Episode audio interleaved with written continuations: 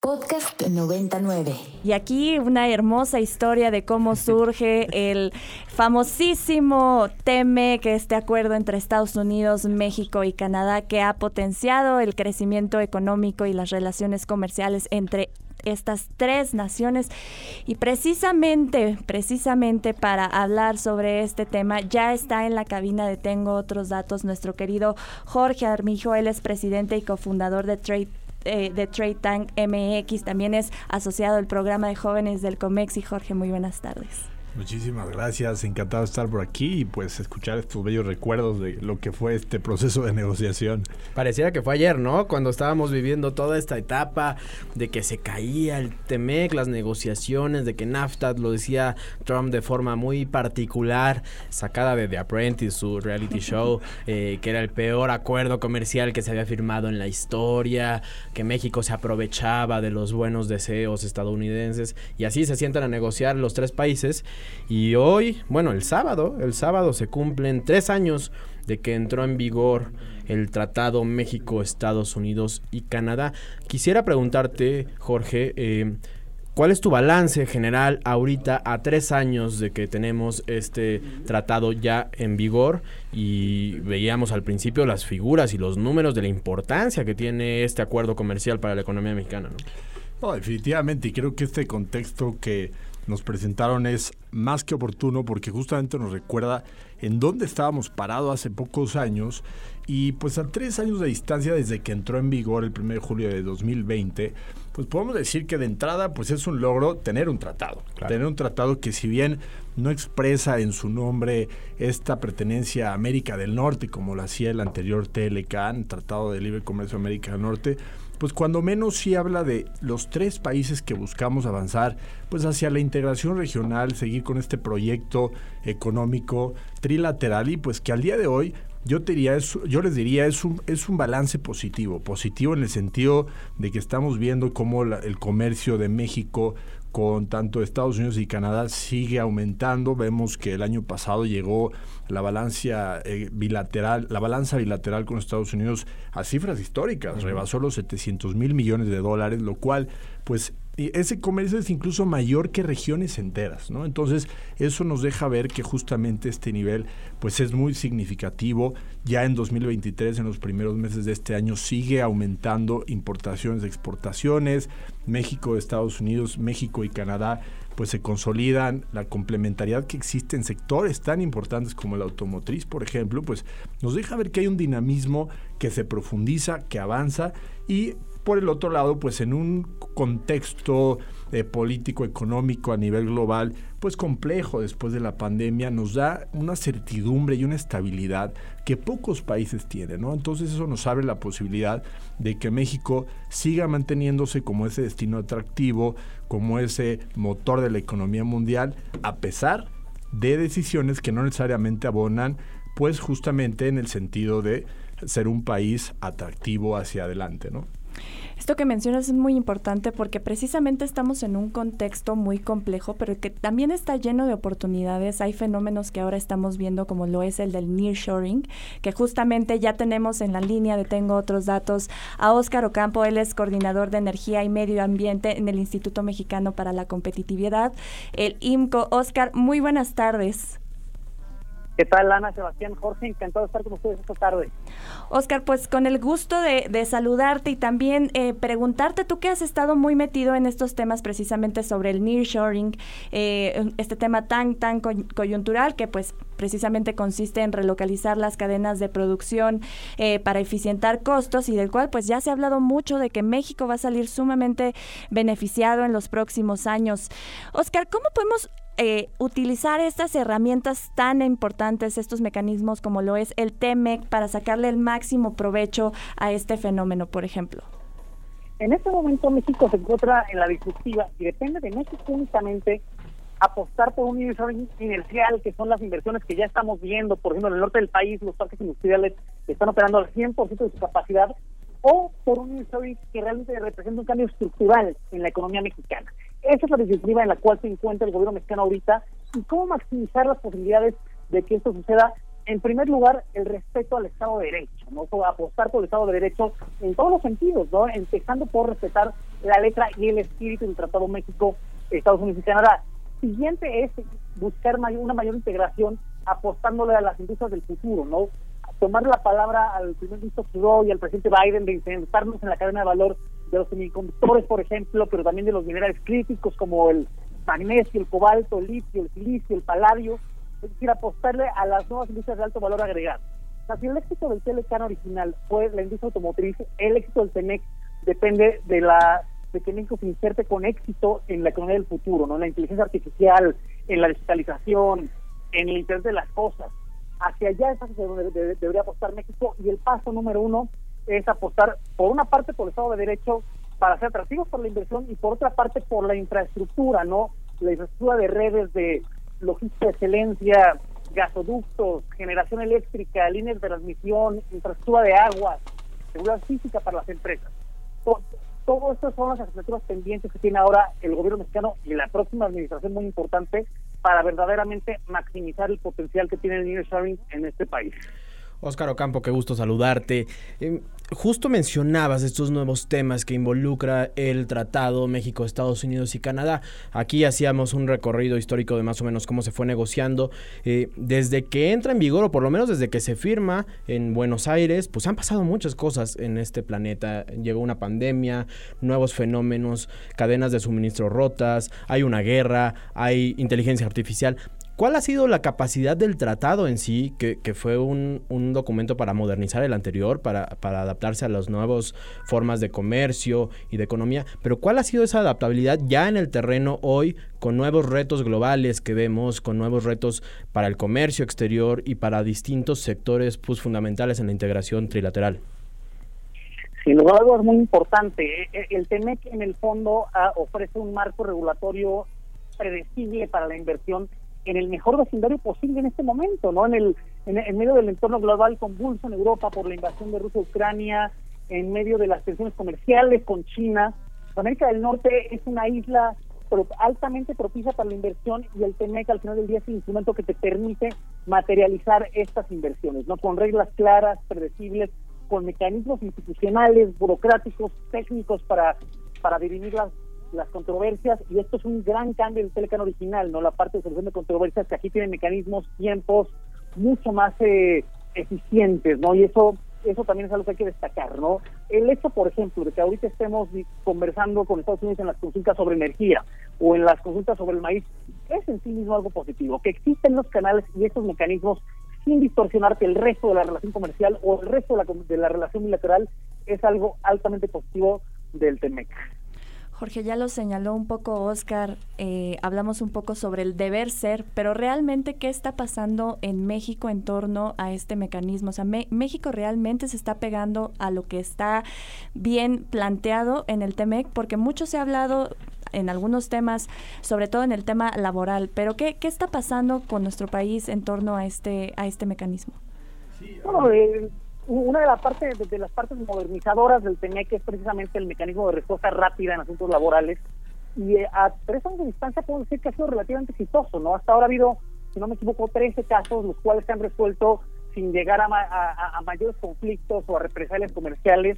Y en la parte de las disputas Estado-Estado, claro, al final del día todos los países por definición defienden sus intereses y eso puede llevar a controversias con otros estados hasta ahorita en la parte Estado-Estado han habido cinco grandes disputas, ¿no? En las cuales todas las partes están involucradas, ¿no? Estados Unidos ha tenido problemas con Canadá por la madera, por los lácteos. Canadá y México han tenido problemas con Estados Unidos por la interpretación de las reglas de origen, es decir, del contenido regional en, en, los vehículos automotrices.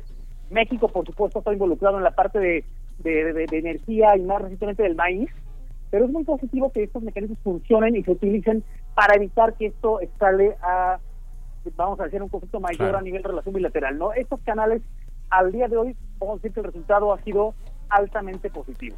Hemos visto distintos, Jorge, distintas estas controversias y, y, y, pues rencillas naturales entre socios. Quizás la, la que está ahorita sonando es la del maíz.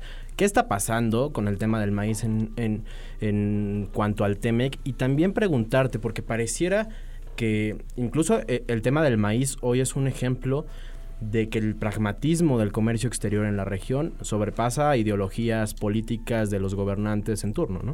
Sí, yo creo que aquí es importante señalar que eh, el, el, TEMEC se hizo posible gracias al apoyo político que hay en los tres países. Hasta cierto punto en Estados Unidos se logró, pues ya en una recta final, por el apoyo de los demócratas en el Congreso, especialmente en México, que prácticamente no, no, no tuvo resistencias, y en Canadá lo mismo, ¿no? Sin embargo, que siga este apoyo político depende mucho y justamente de que funcionen estos mecanismos que hagan cumplir eh, los compromisos y las disposiciones del tratado. En el caso del maíz, que es la controversia, digamos, eh, más, más eh, la de la semana. La de la semana, la de la semana y que es la controversia, pues que de alguna manera sí puede tener un impacto muy significativo eh, para México por lo siguiente. México y Estados Unidos pues comercian, eh, sobre todo en el sector eh, agrícola, pues buena parte de, de, este comercio se, se, integra por el maíz amarillo, ¿no? Entonces el maíz amarillo como ustedes saben, es fundamental, sobre todo para eh, la alimentación de lo que es ganado, lo que le llaman forraje. Y ese maíz, pues en su mayoría es transgénico. Nada más para poner unos datos, en México, pues prácticamente la totalidad del, maíz amarillo que, se utiliza para justamente este sector, pues importa de Estados Unidos, ¿no? Entonces, imagínense el tamaño del comercio que hay eh, entre los dos países en ese, en ese sector, que pues realmente la magnitud de la afectación que podría tener en caso de que se obstaculice este comercio, pues es muy significativo. ¿no? En ese sentido, Estados Unidos y gobernadores de, sobre todo de los estados del Corn Belt, pues han manifestado su preocupación porque justamente son medidas que están cambiando el Estado de Derecho, están cambiando las reglas bajo las cuales se negoció el TEMEC, ¿no? En ese sentido, México tiene que ser muy cuidadoso. Aquí lo que está argumentando Estados Unidos es que justamente esta medida no se tomó eh, pues con base científica. La medida específicamente busca, mediante decreto, pues eventualmente suspender prácticamente, eliminar las importaciones de maíz amarillo transgénico, que es este maíz eh, modificado genéticamente y que en buena medida pues es el que Estados Unidos exporta al mundo. Eh, México es su segundo mercado de exportación de estos granos. de ahí la importancia de este, de este, de este comercio, ¿no? Pero no solo eso, sino también, como ya lo decía Oscar, pues hay controversias en otros frentes, en el energético, que es uno de los más significativos, y en el sector automotriz, que si bien México fue el país demandante y que ganó la, la, controversia, pues no se ha logrado como tal resolver y hacer que se cumpla claramente el, el resolutivo de aquel panel que pues le dijo a Estados Unidos, oye, tu forma de interpretar las reglas de origen para el sector automotriz no son las correctas. ¿no? Entonces, en resumen, vemos que sí se cuenta con los mecanismos, que sí están funcionando, están operando, pero estamos entrando a esa parte donde vamos a ver si realmente es capaz de hacer que los países cumplan o no con las disposiciones, de lo cual dependerá que el apoyo político pensando en hacia 2024, donde habrá elecciones tanto en Estados Unidos como en México, y hacia 2026, que será la primera revisión del tratado, pues habrá o no ese apoyo político que ha pues de alguna manera estado vigente hasta el día de hoy, ¿no? Y de que ello depende el futuro de la integración económica de América del Norte. Y que además esto que comentas, Jorge, pues está atentando contra uno de los principios del tratado, que es pues la competitividad, ¿no? La competencia económica. Jorge, tú precisamente que eres eh, experto en estos temas de comercio exterior, muchas veces hablamos de México-Estados Unidos, pero ¿qué está pasando en la relación México-Canadá en temas de comercio, por ejemplo?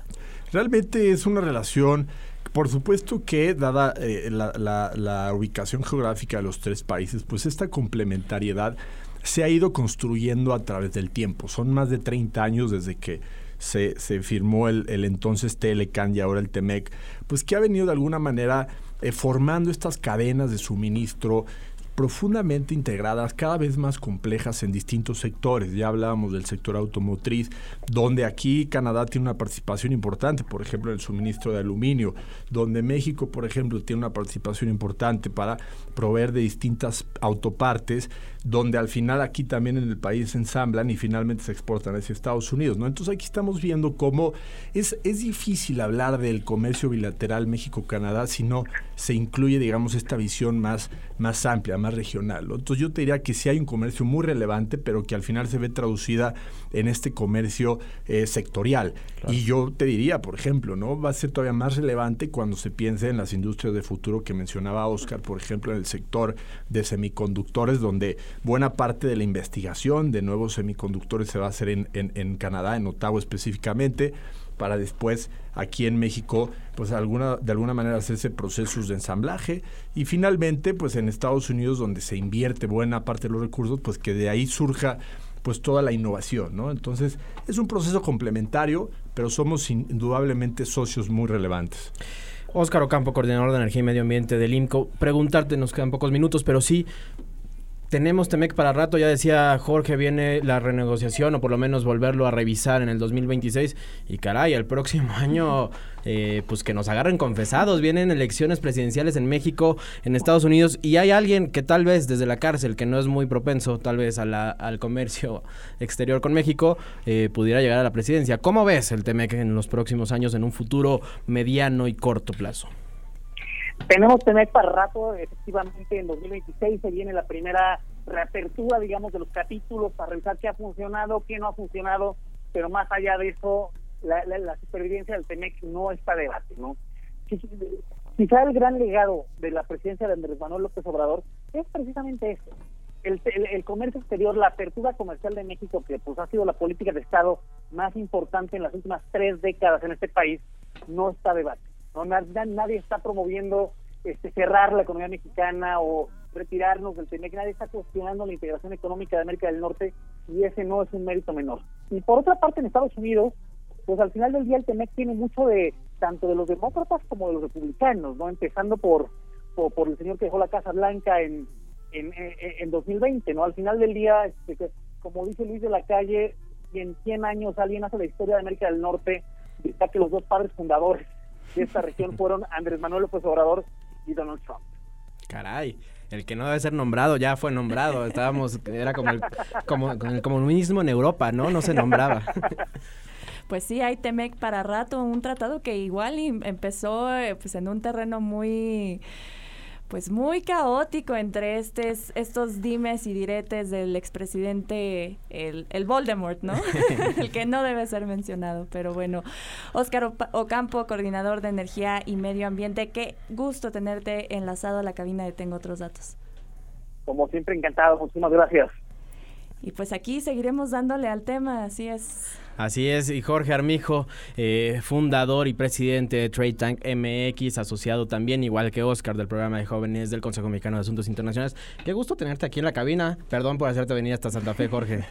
no, la verdad es que ha sido un placer y, qué padre poder estar aquí con ustedes pues también después de ya un tiempo de colaboración, Así es. me parece que es importante que se hable de estos temas porque para México indudablemente es el pilar de la política comercial es parte fundamental para que México prospere, sobre todo en el contexto de estos procesos del nearshoring, que pues se habla mucho, pero realmente es una oportunidad para traer beneficios a las personas, a, los, a las personas que trabajan en los distintos sectores y pues esa inversión que podemos atraer pues realmente se va a traducir en mayores empleos, en mayores condiciones de trabajo, eh, en, infraestructura de calidad para, pues para todas y todos. Y qué mejor oportunidad para buscar la manera de conectar el norte con el sur y el centro del país, que esa es una tarea muy pendiente y celebro que el gobierno lo ponga en el discurso, celebro que lo tenga en el radar.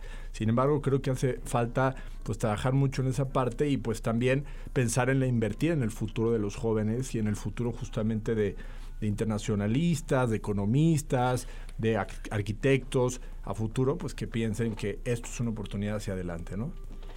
Pues Jorge Armijo, asociado al programa de Jóvenes Comexi, muchas gracias por estar aquí el día de hoy, como dice Sebas, en esta lejana ciudad llamada Santa Fe. Y bueno, mi querido Sebastián Ermenger, nos escuchamos el próximo jueves. Nos escuchamos el próximo jueves. Mañana se quedan con Rox Aguilar, a quien tengo otros datos. David Obando en los controles, muchísimas gracias. Gracias a todo el equipo que hace posible este Tengo Otros Datos. Yo soy Sebastián Ermenger. Que pasen un excelente y aunque caótico en el tráfico, jueves. Para más contenidos como este, descarga nuestra aplicación disponible para Android y iOS o visita ibero909.fm.